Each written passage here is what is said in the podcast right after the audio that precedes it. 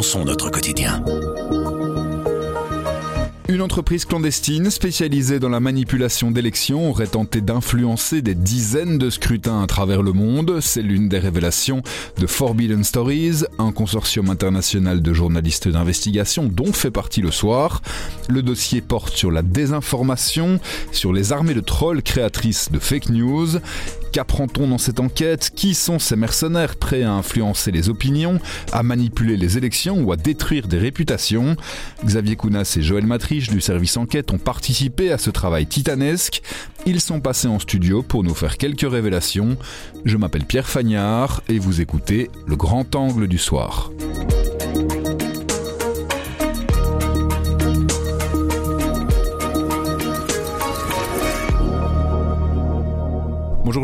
Bonjour Pierre. Bonjour Xavier. Bonjour. Le soir fait donc partie d'une série de consortiums de journalistes d'investigation. On en a déjà parlé dans ce podcast. Ici, c'est un collectif appelé Forbidden Stories. C'est qui et c'est quoi leur objectif? Donc c'est un collectif, une plateforme de journalistes, une plateforme qui a été fondée à Paris en 2017. Son objectif, c'est de poursuivre le travail de journalistes, donc de collègues qui ont été emprisonnés ou qui sont menacés, voire qui ont été assassinés. C'est avec eux notamment que le soir a travaillé sur Pegasus Project, le projet autour des logiciels espions, de Cartel Project aussi, la criminalité au Mexique, et là cette fois-ci auprès des histoires de diffamation, de harcèlement en ligne et de désinformation. Cette enquête Story Killers, elle vient en différents volets. Elle se concentre sur la désinformation. Comment est-ce que Forbidden Stories en est venu à travailler sur ce genre de dossier? Ils sont partis de l'histoire d'une journaliste indienne, Gauri Lankesh, qui a été assassinée en septembre 2017. Pourquoi est-ce qu'elle a été assassinée? Parce que ces meurtriers avaient vu une vidéo qui avait fait l'objet elle-même d'un montage fallacieux, d'une vidéo tronquée, qui montrait Lankesh faire un discours. Dans cette vidéo, seuls figuraient les passages où Madame Lankesh se posait des questions sur l'hindouisme. Et donc ces meurtriers, on leur a fait croire que Madame Lankesh en prenait à la religion hindouiste. Et donc ils, sont, étaient deux en, en, moto, ils l'ont assassiné, ils lui ont tiré, des, ils lui tiré cinq balles. Madame Lankesh elle-même étant à ce moment-là en train de préparer son dernier édito. Et l'objet de cet éditorial était justement à l'ère des fake news. Donc elle travaillait contre la désinformation en Inde. Et donc ces deux sujets ont inspiré cette nouvelle campagne de Forbidden contre la désinformation et contre le harcèlement en ligne. Et ils ont trouvé beaucoup de cas similaires dans le monde de, de journalistes et d'activistes qui ont été victimes de harcèlement et parfois qui ont été tués à cause de ça. Xavier. Parce que le projet Story Killer, c'est ça, ça démarre évidemment de ce cas indien et, et de cette euh, Madame Lankesh qui coche plusieurs cases en tant que victime de la désinformation, mais le but c'est de s'attaquer à tout le système. Forbidden Stories voulait aller plonger au cœur d'un business en fait et on a cherché des entreprises qui avaient pour but de faire leur beurre sur tout ce business de la désinformation qui va nous amener dans, aux quatre coins du monde pour finir, même si le point de départ c'est l'Inde. Le business de la désinformation, il est d'ailleurs au cœur d'un volet justement de cette enquête qui a déjà été publiée.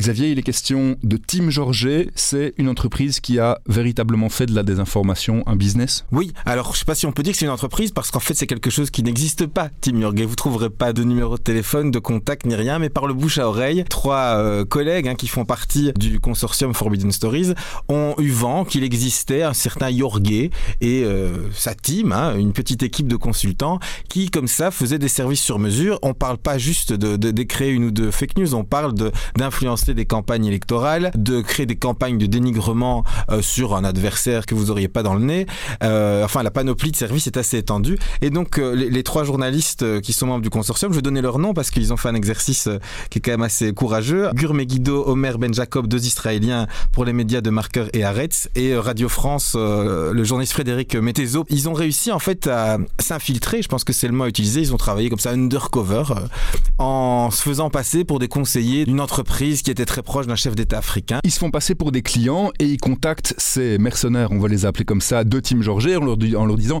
est-ce que vous pourriez nous aider à influencer une élection, plus ou moins? Ouais, ils arrivent via via à entrer à première fois avec un, en contact avec quelqu'un qui travaille pour euh, cette nébuleuse Team Yorgay et en disant avec leur gros sabot oui, on veut faire euh, déplacer une élection qui a lieu au mois de septembre dans un pays africain. Euh, Débrouillez-vous, est-ce que vous pouvez nous aider? En gros, ça coûte 6 millions d'euros apparemment et c'est comme ça qu'ils mettent le pied dans la porte sans évidemment révéler qu'ils sont journalistes et qu'ils arrivent petit à petit après quelques visios, ça prend ça dure des mois, hein, ça a commencé cette infiltration l'été dernier et en décembre, euh, ils ont fini par avoir en, décembre 2022, donc ils ont réussi par avoir ce, rendez-vous physique avec le vrai Jorge. C'est la première fois qu'ils l'ont vu. Jusque-là, ils, ils montraient jamais sa tête dans les visios et ça leur a permis surtout parce que c'est la richesse, je pense, de leur travail, d'avoir accès à tout le catalogue, en tout cas à la partie du catalogue que Jorge et ses consultants ont bien voulu présenter, de méthodes de désinformation qu'ils utilisent. Et c'est vrai que c'est là que ça devient un peu hum, effrayant quand on voit. Elles ont toutes l'air un peu plus pires les unes que les autres. Oui, oui, je sais pas par quoi il faut commencer, mais donc euh,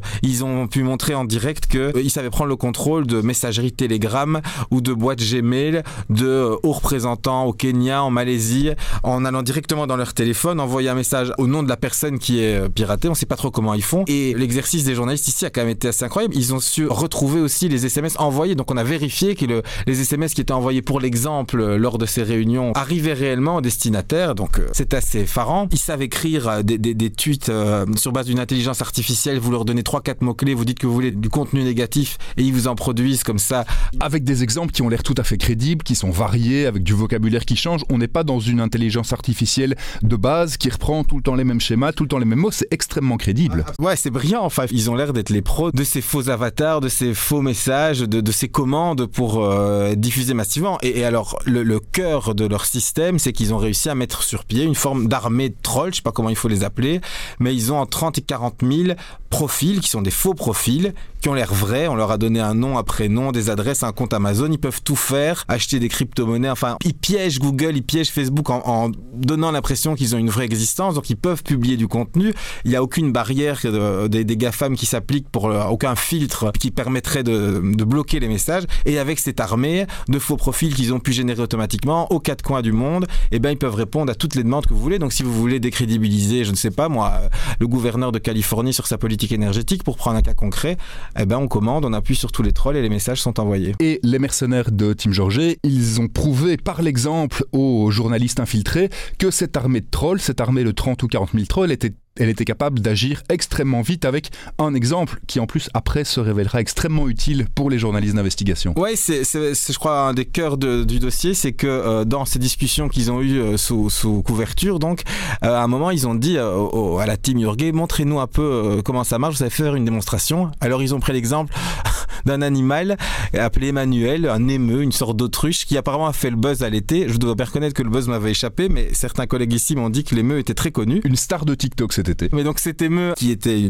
un héros du web, eh bien ils ont décidé d'imaginer sa mort et donc de créer une fausse rumeur pour faire circuler le fait qu'il était mort et voir comment ça se propageait. Là donc les journalistes infiltrés demandent vous savez faire ça, créer le hashtag RIP Emmanuel, le nom de l'animal et donc euh, sans problème devant en test en démo comme ça ils ont envoyé le sujet est devenu le lendemain un des top sujets les plus tendances en Slovaquie, par exemple. Et ça, a été vu et imprimé à différents endroits. Tout ça avec comme point de départ juste un, un groupe de faux profils qui le, le, diffuse partout. Et ça a été loin parce que la propriétaire de ce fameux Emmanuel, de ce fameux animal, elle s'est sentie obligée de réagir en disant mais en fait euh, il est pas mort mon émeu. Oui oui elle a, été obligée de, publier un nouveau petit message le lendemain en disant je suis sidéré j'ai eu peur j'ai entendu que mon, mon pauvre Emmanuel était mort mais je viens d'aller voir dans sa petite maisonnette et euh, il me fait toujours des câlins il est toujours vivant et pour la petite histoire quand même un euh, délibérément les journalistes en termes de déontologie ont choisi de créer une fake news parce qu'on y a participé qui ne devait pas quand même changer la face du monde avec tout le respect que j'ai pour l'émeu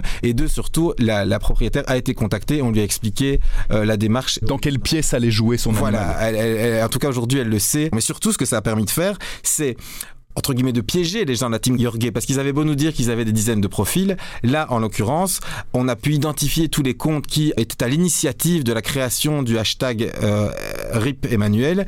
Et euh, surtout un journaliste du Monde notamment a fait un exercice formidable c'est qu'il a été regardé dans les archives de ces comptes là tout ce qu'ils avaient publié auparavant et on a pu trouver plein d'autres campagnes de dénigrement parfois de propagande hein, ça va dans les deux sens enfin c'est toujours un peu de la propagande qui s'attaquait à, à, des dizaines de cas. Il y a rien qui concerne la Belgique directement. Ça n'arrive pas jusqu'à nous, en tout cas pas, pas, dans ce qu'on a trouvé, mais ça permet de montrer vraiment la, la puissance de cette armée. Il reste une question en suspens, c'est qui paye à chaque fois pour commander ça? Et ça, on, ça, on ne le sait pas. Non, en tout cas, ça, Jorge et, et, sa team, ils sont assez évidemment prudents et quand ils font le catalogue de ce qu'ils savent faire, ils ne précisent pas évidemment qui les paye. Mais bon, on les appelle les mercenaires parce que qui que soit l'acteur qui les paye, ils appliquent la commande et ils offrent le service. Si vous avez un bon billet, vous obtenez euh, ce que vous pouvez en termes de désinformation. Il faut aller lire hein, tous les volets de cette enquête. Il y a vraiment un peu plus de rebondissements à chaque ligne.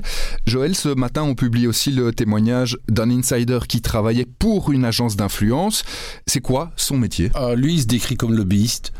Il se défend d'avoir jamais fait de la corruption, des actions illégales, mais c'était du lobbying très agressif.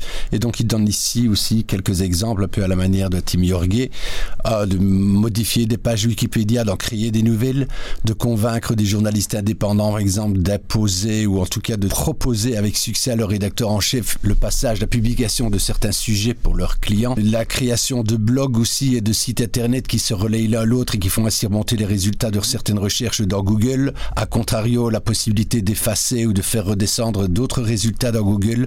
Et donc, il a travaillé 10 ans dans cette agence. Il se décrit comme lobbyiste, euh, même si c'est de façon assez, assez agressive. Il se décrit comme lobbyiste. Il ne considère pas agir contre la loi. Pour lui, c'est pas un travail de désinformation. Là, à ce moment-là, c'est un travail d'influence. Pour lui, c'est un travail d'influence. Bon, la frontière, évidemment, parfois flou, l'actualité récente de la rappeler entre lobbying, entre ce qui est légal et ce qui n'est pas légal, mais lui tout à fait. Pour lui, il reste euh, dans le cadre de la loi et il nie évidemment toute action de corruption, avoir jamais donné le moindre cadeau, le moindre billet, etc. C'est de l'influence agressive. Ouais, il, ajoute quand même à certains endroits que par exemple on peut payer un journaliste jusqu'à 3000 euros pour euh, reproduire une pièce qu'on aurait envie de... Enfin voilà, qui lui aurait été soufflée dans l'oreille. Et pour faire une parenthèse qui n'est pas liée aux, déclarations de, de, de l'insider, comprenez-nous bien, mais on a vu par exemple, et c'est un fait, l'affaire a déjà explosé il y a quelques semaines, mais c'est lié à cette enquête de Forbidden Stories. Sur BFM TV, mhm. un journaliste vedette de la chaîne en France, voilà, a été suspendu euh, début janvier parce que au milieu de, son journal de la nuit, il répétait, il annonnait, je peux pas le dire autrement, des messages qui en fait lui étaient préécrits et glissés, commandés, commandés par des gens de la team Yorgue. Et c'est d'ailleurs pour la petite histoire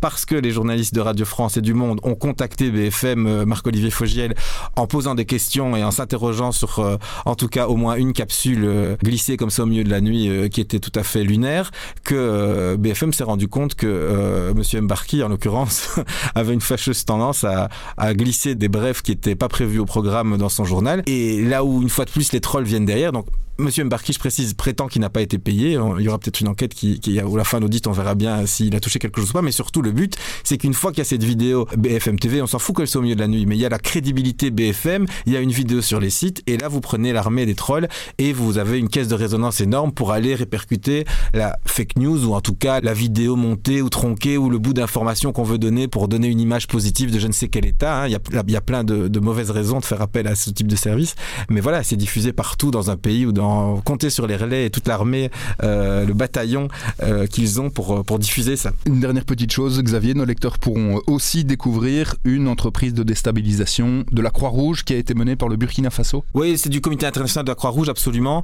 Donc c'est une autre histoire, une autre société euh, plus officielle, celle-là, elle s'appelle Percepto, toujours basée en Israël.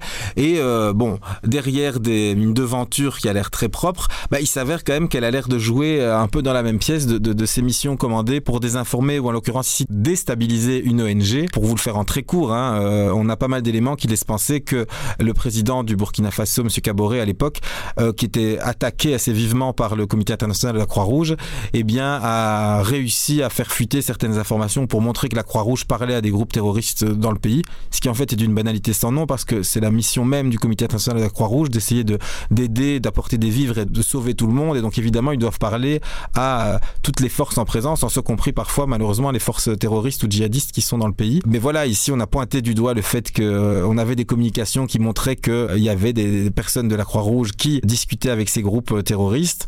Ça a fait l'objet d'un article dans Valeurs Actuelles, d'une forme de tribune comme ça, rédigée par un lobbyiste qui dit qu'il n'a pas été payé, mais pour lequel, pareil, la question se pose. Et puis, une fois que la tribune est passée dans un journal considéré comme de qualité par la société israélienne, eh bien, on s'arrange pour qu'au Burkina Faso, plusieurs sites relayent. Ça fait un tort pas possible au, Comité international de la Croix-Rouge. Et surtout, ça les a fait taire pendant un moment, hein, parce que quand on regarde un peu ce qui s'est passé, alors qu'ils étaient critiques sur Caboret, eh bien, euh, après cette publication, il s'est plus passé grand-chose. En fait, ce qui est assez dingue, c'est que euh, dans toute cette histoire, derrière parfois un tweet ou un article qui paraît sans histoire, on arrive à retracer tout le cheminement. Je trouve ça, euh, enfin, ça fait peur, hein, pour être tout à fait honnête, parce que même pour les journalistes qu'on est, on, se dit que c'est quand même aussi facile de tomber dans le panneau, mais je sais pas ça, il faut garder ses antennes et, rester vigilant parce que ouais, aujourd'hui il y a des gens qui essayent de tricher et de biaiser euh, le contenu de certaines publications et puis d'en faire le, le plus gros écho possible. Merci beaucoup Xavier. Merci. Merci Joël. Merci. Avec Grand Angle, le soir raconte, explique et décortique. C'est notre oreille sur l'actualité. Retrouvez-nous sur notre site, notre application et votre plateforme de podcast préférée. À bientôt.